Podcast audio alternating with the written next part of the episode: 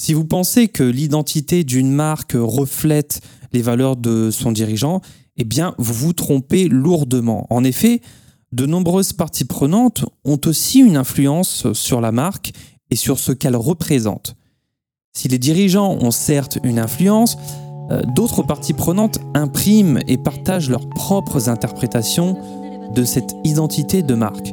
Alors, pour mieux comprendre ce processus, découvrez dans cet épisode de La Potion tout ce qu'il faut savoir sur la co-création d'identité de marque pour une entreprise en B2B.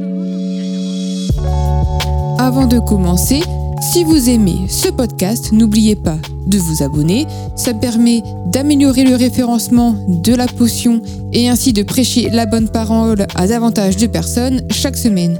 Super gentil. Alors, les marques d'entreprise, c'est vraiment important pour les dirigeants des marques, car ça a une influence sur plusieurs parties prenantes. Alors on entend par parties prenantes eh bien, les clients, les employés, les fournisseurs, les médias, les investisseurs, les sociétés, etc., etc. Et les marques de produits, en revanche, elles ne se concentrent que sur les clients. Donc il serait intéressant de mettre en évidence les avantages que les marques d'entreprise peuvent apporter dans les contextes commerciaux B2B. Une marque d'entreprise B2B forte, ça confère un caractère unique et de la crédibilité, ça permet de justifier des prix élevés et en effet, ça crée aussi des relations commerciales plus durables et plus rentables. Et ça profite également aux clients B2B dans un processus de prise de décision, par exemple. Et ça augmente la confiance du client dans la décision d'achat, euh, et ce, en réduisant le risque perçu par le client. Alors, l'élément principal d'une marque d'entreprise, c'est son identité. L'identité de marque euh, d'entreprise, c'est ce qui rend une marque d'entreprise unique et pertinente pour ses parties prenantes, donc par rapport à la concurrence. Et l'identité de marque de l'entreprise est ce qui euh, crée en fait de la différenciation et permet donc aux entreprises B2B eh bien, de renforcer leur avantage concurrentiel. Alors traditionnellement, euh, on considère l'identité de la marque d'entreprise comme étant stable et déterminée euh, unilatéralement par les dirigeants et les parties prenantes internes. Donc euh, c'est comme ça en fait que les parties prenantes internes perçoivent leur entreprise et comment elles entendent la présenter au monde extérieur. C'est beau ça.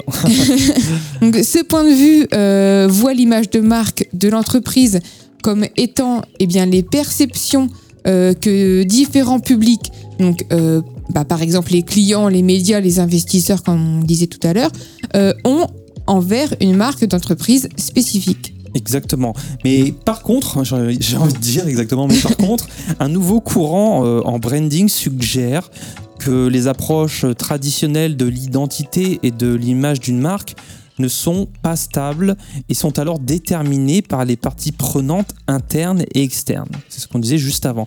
Ça, en fait, ça signifie que les employés peuvent avoir une perception de la marque euh, pour laquelle ils travaillent, ce qui influence l'image de la marque elle-même.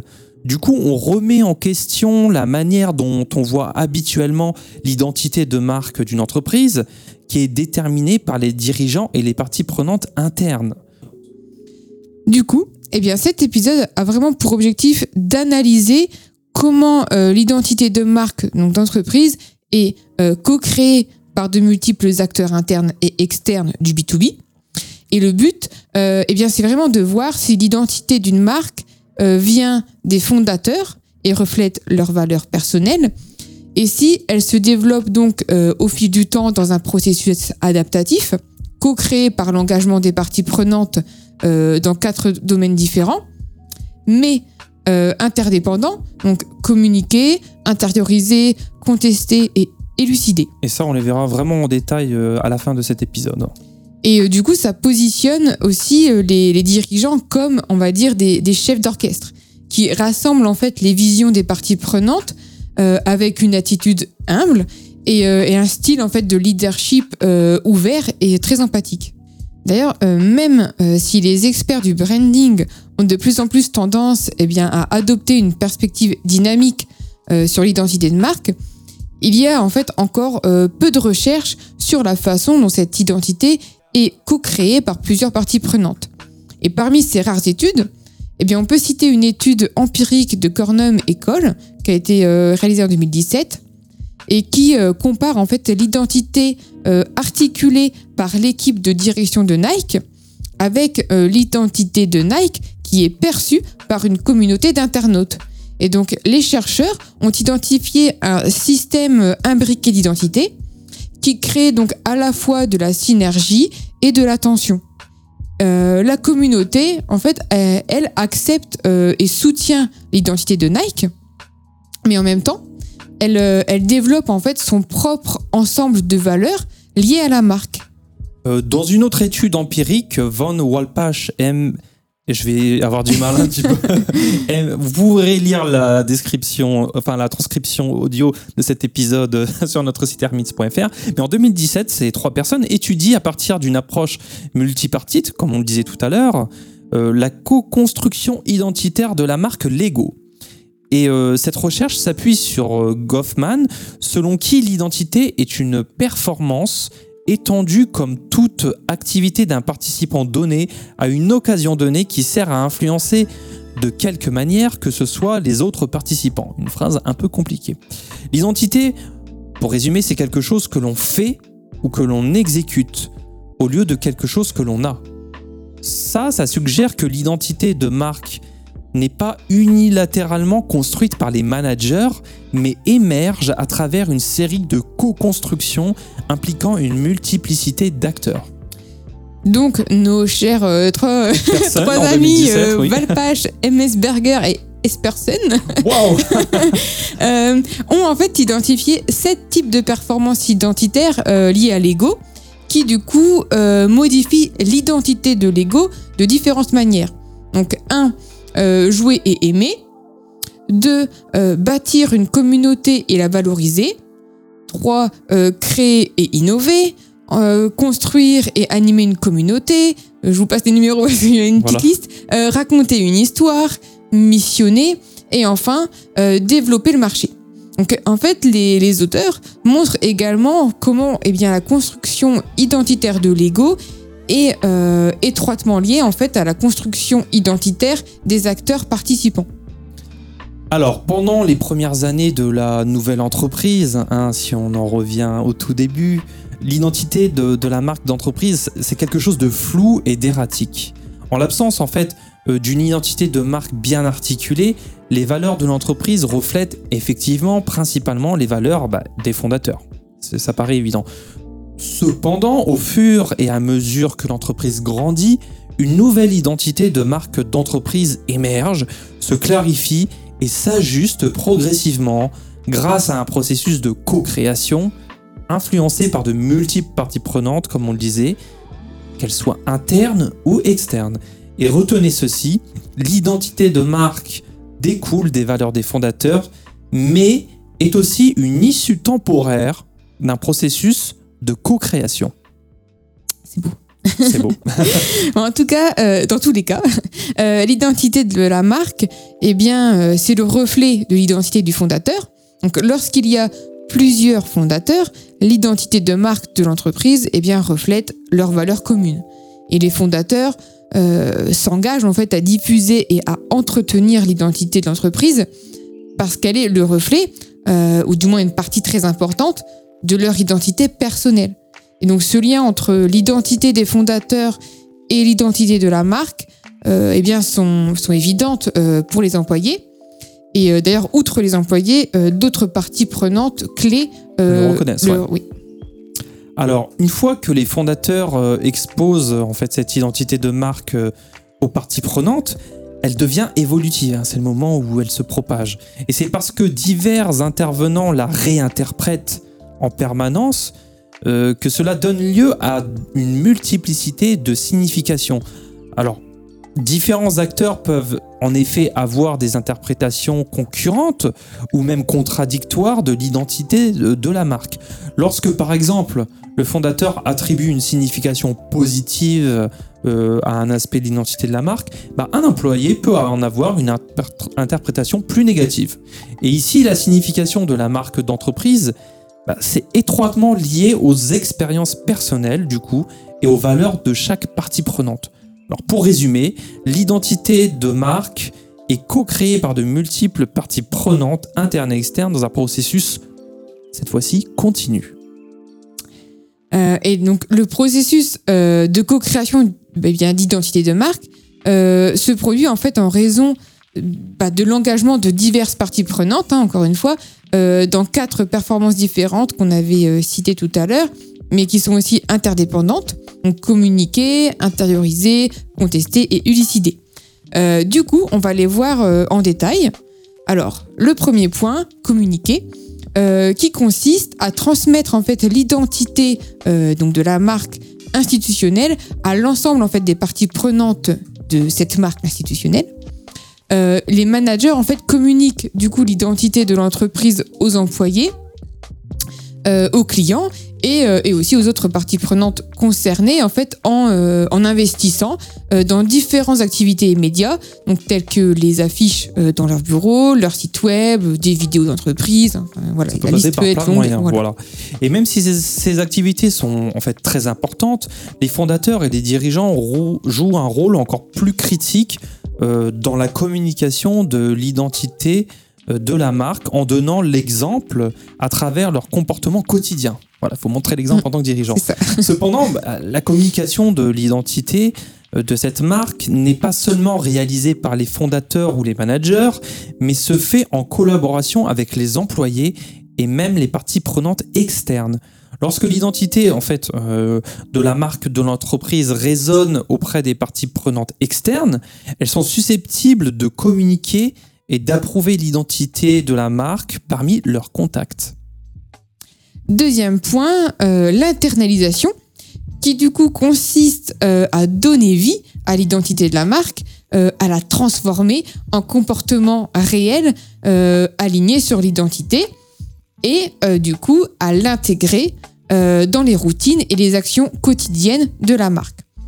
Cependant, euh, lorsque les employés eh bien, n'ont pas reçu de formation adéquate, bah, évidemment, c'est plus difficile pour eux de comprendre ce qu'est l'identité de la marque et de l'intérioriser, ce qui peut conduire du coup bien à une plus grande diversité d'interprétations et de comportements.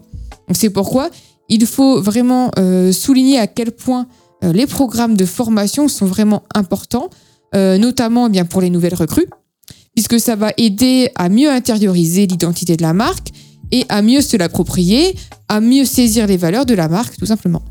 Effectivement. Et ici, il est intéressant de noter qu'il y a, euh, il y a de, po- il n'y a en fait de potentiel de comportement cohérent que lorsque les valeurs personnelles des employés recrutés s'alignent sur l'identité de marque. Mhm. Et même si la formation et le recrutement jouent un rôle pertinent, l'internalisation pardon, dépend aussi fortement d'un processus euh, d'acculturation, tandis que les nouveaux employés s'immergent dans les activités quotidiennes et forgent des relations avec, euh, voilà, avec leurs collègues, avec leurs clients et d'ailleurs aussi avec les, autres parties prenantes.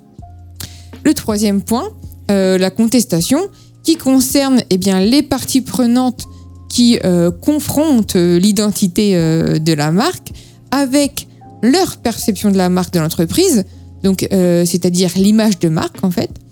Et là, la contestation se produit souvent lorsqu'une partie prenante met en contraste l'identité de marque, euh, eh non seulement avec ses perceptions de la marque, mais également avec l'image de marque de l'entreprise euh, détenue par les concurrents, par exemple. Et donc la contestation a également lieu lorsqu'une partie prenante compare et met en contraste eh bien, sa perception de la marque, de l'entreprise, avec celle euh, de quelqu'un d'autre. C'est plutôt vraiment intéressant, cette, cette vision. Et pour continuer, la contestation, bah, ça peut amener les parties prenantes soit à réaffirmer l'identité euh, de la marque comme l'entendent les managers, soit à la remettre en cause. Ce- ça, se produit lorsqu'il existe vraiment un écart évident entre l'identité de la marque et l'image de la marque. Euh, lorsque du coup cet écart euh, existe, une tension peut surgir.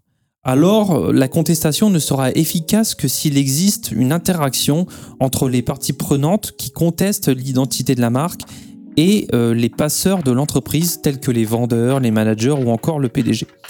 Et il arrive souvent que les dirigeants prennent conscience, heureusement, des perceptions des clients.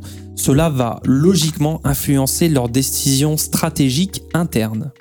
Euh, D'ailleurs, essentiellement, lorsque les parties prenantes en, compétition euh, interagissent avec les managers, eh bien en fait, il y a une certaine tension qui peut survenir et du coup avoir un, impact sur le processus de co-création de l'identité.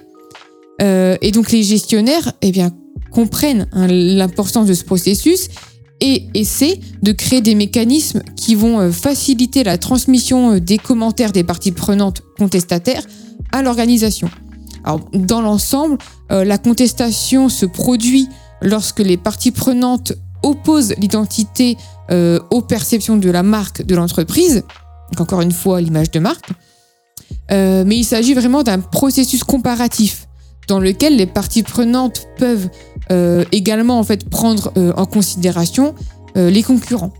Donc la contestation elle peut également se produire lorsque les parties prenantes sont exposées aux évaluations des autres. Mais d'ailleurs, pour que la contestation soit efficace, les parties prenantes de la contestation doivent forcément interagir avec euh, les éléments clés de l'entreprise, tels que les commerciaux, les managers ou même le PDG. Et euh, enfin, élucider, notre quatrième grand point, bah, c'est un processus conversationnel par lequel les managers, avec la collaboration des parties prenantes, discutent et réconcilient les diverses mises en scène et interprétations de l'identité de l'entreprise dans le but de construire une compréhension partagée de l'identité de la marque. Et les clients et les employés jouent un rôle clé dans ce processus. Et à travers ce processus conversationnel, euh, les différentes parties prenantes expriment leur compréhension de la manière dont l'identité euh, de la marque doit changer et se développer davantage. En fait, les managers choisissent euh, de mettre l'accent et euh, de développer certaines des significations de la marque euh, en fonction des attentes des clients. Cela souligne la pression exercée en fait par les parties prenantes sur les managers pour adapter l'identité de marque. Essentiellement, d'ailleurs, il existe une tension entre les managers qui sont plus conservateurs et protecteurs de l'identité de la marque et les autres parties prenantes qui, elles, euh, promeuvent plutôt des significations euh, alternatives de la marque. Donc élucider, ça permet de concilier ces différentes perspectives et ça va pousser euh, les managers à approfondir leur compréhension de l'identité de marque. Voilà, donc en fait, voilà, ce ce processus finalement, il clarifie et enrichit l'identité, mais ça la perturbe très rarement, puisque les dirigeants euh, et surtout les fondateurs sont très protecteurs des valeurs fondamentales de la marque de l'entreprise, ce qui est logique puisque ce sont aussi leurs valeurs. Et, euh, cela, ça va du coup impliquer que le processus de co-création d'identité de marque euh, est bah, dynamique, mais aussi durable. Alors, on va peut-être résumer nos quatre grandes phases, encore une fois, communiquer, intérioriser, contester et élucider. Alors, communiquer, pour résumer très simplement, ça implique toutes les activités exercées par les parties prenantes pour transmettre l'identité de la marque de l'entreprise. Intérioriser, ça implique euh, toutes les activités réalisées par les parties prenantes pour donner vie euh, à l'identité de marque, la transformer euh, en comportement et aussi l'intégrer dans les routines quotidiennes de la marque et en action. Contester, ça implique toutes les activités réalisées par les parties prenantes pour confronter l'identité euh, de, de la marque aux perceptions des marques d'entreprise, c'est-à-dire de l'image de la marque de l'entreprise. Ceci, c'est vraiment un processus comparatif où les parties prenantes peuvent prendre en compte la concurrence et les évaluations des autres parties prenantes. Et enfin, élucider implique toutes les activités réalisées par les parties prenantes pour concilier les tensions causées par la diversité de l'identité de marque. Alors, maintenant, que doit-on en tirer pour sa marque? Eh bien, cet épisode, euh, c'est une excellente piste de réflexion pour votre marque. Premièrement, vous devez vraiment comprendre euh, que vous n'avez pas, euh, cher dirigeant, un contrôle absolu sur votre marque et ce qu'elle signifie pour vos parties prenantes.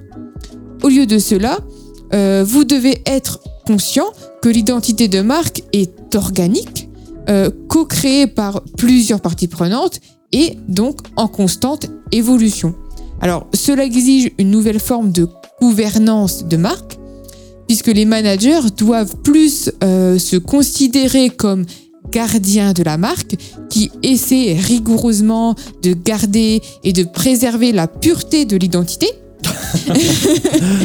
et euh, au lieu de cela, ils devraient plutôt agir en tant que chef d'orchestre qui permettent eh bien, à l'identité euh, ce changement en réconciliant les points de vue de multiples parties prenantes tout en essayant de préserver ses valeurs fondamentales. Alors, ça nécessite un nouveau style de leadership plus ouvert, humble euh, et capable d'embrasser les apports de multiples parties prenantes. Euh, d'ailleurs, ceci est particulièrement euh, pertinent pour les PME qui, par rapport aux grandes entreprises multinationales, ont tendance en fait à développer des relations plus étroites avec leurs parties prenantes.